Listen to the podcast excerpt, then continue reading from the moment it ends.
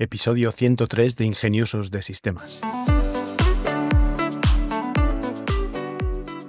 Bienvenidos al podcast de la comunidad de ingeniosos e ingeniosas de sistemas, emprendedores que disfrutan creando proyectos con nuevas tecnologías y aprovechando herramientas open source.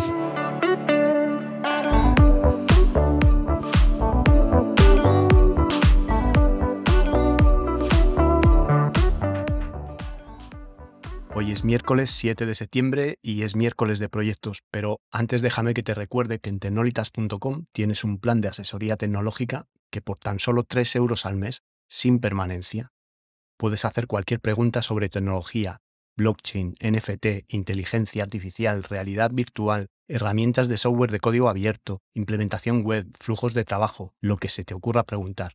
Te registras y desde la parte privada de la web me envías tu pregunta y a partir de ahí nos hablamos por correo. Y ahora sí, quiero contarte los cinco proyectitos que te tengo preparados para los miércoles de proyectos. En este caso también vamos a usar Arduino como base fundamental y van a ser un poquito más complicados que en otras ocasiones. El primero es hacer una máquina para hacer cerámica, lo que es un torno de cerámica, pero usando almidón de maíz como producto para hacer los objetos. Construir un torno de alfarero es un proyecto relativamente sencillo construir un dispositivo para alfarería de arcilla de almidón de maíz que sea respetuosa con el medio ambiente, además que utilice piezas viejas de un reproductor de CDs y la mecánica de una impresora vieja, ya es llevar las cosas a otro nivel.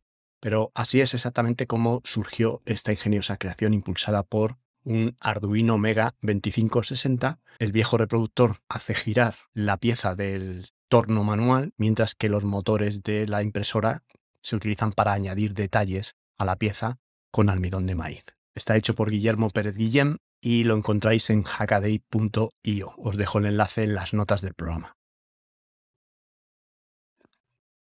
Profundizando un poco en la tecnología RFID, que es esta tecnología de radiofrecuencia que te permite identificar algo como el NFC, que son las tarjetas contactless, que todos conocéis como las tarjetas de crédito contactless, esto es un chip que lleva un identificador único que se transmite por radiofrecuencia, pero que el chip no necesita estar alimentado, sino que al acercarlo a un lector es el lector el que lo alimenta lo suficiente para recibir la información de este con el identificador que necesita. Pues en este tutorial se explica, aparte del funcionamiento del RFID, cómo se puede utilizar para hacer un sistema de seguridad a través de un Arduino Uno y un chip de lectura RFID y algunas tarjetas RFID o NFC pues el proyecto te va a permitir hacer un control de acceso, una apertura de una puerta. Está muy bien documentado y es muy fácil de construir. Lo vais a encontrar en Arduino Project Hub y os dejo el enlace, como no, en las notas del programa.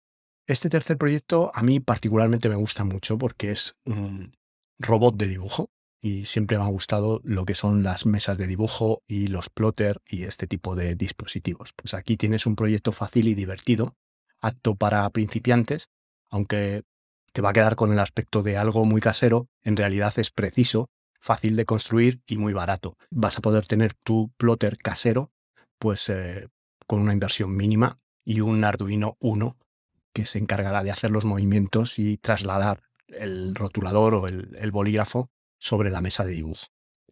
Está hecho por Daft Projects y también lo vas a encontrar en el Arduino Project Hub con el enlace al final de las notas del programa.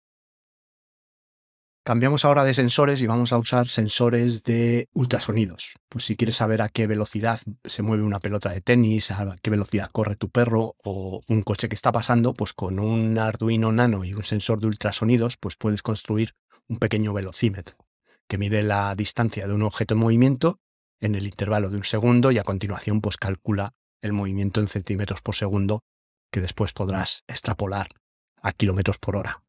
Es eh, muy sencillo de construir y lo vas a encontrar en el Arduino Project Hub. Con este mismo sensor, con un poco de ayuda de un trozo de cartón y un pequeño servomotor necesario para hacer rotar un conjunto de piezas, pues puedes construir una pequeña estación de radar portátil. Va a estar dando vueltas el sensor ultrasonido y va a detectar pues, objetos que puedan estar cercanos al, al sensor y si fueras capaz de conectarlo a una pantalla de fósforo fluorescente, pues podrías ver estos puntos que detecta el radar como en gráficos en fósforo verde al más puro estilo ochentero. Este es un poco más complejo si le quieres poner la pantalla, pero lo que es el radar, que puedes señalar los objetos que hay en el campo de acción del radar con sonido, con pitidos, que sería mucho más fácil, pues te queda también un proyecto muy chulo. Este lo vais a encontrar en How to Mechatronics y tenéis también el enlace en las notas del programa. Por mi parte, no mucho más, agradeceros otra vez que estéis ahí, vuestro apoyo, vuestra difusión y vuestros me gusta o cinco estrellas en Spotify o en la plataforma donde me escuchéis.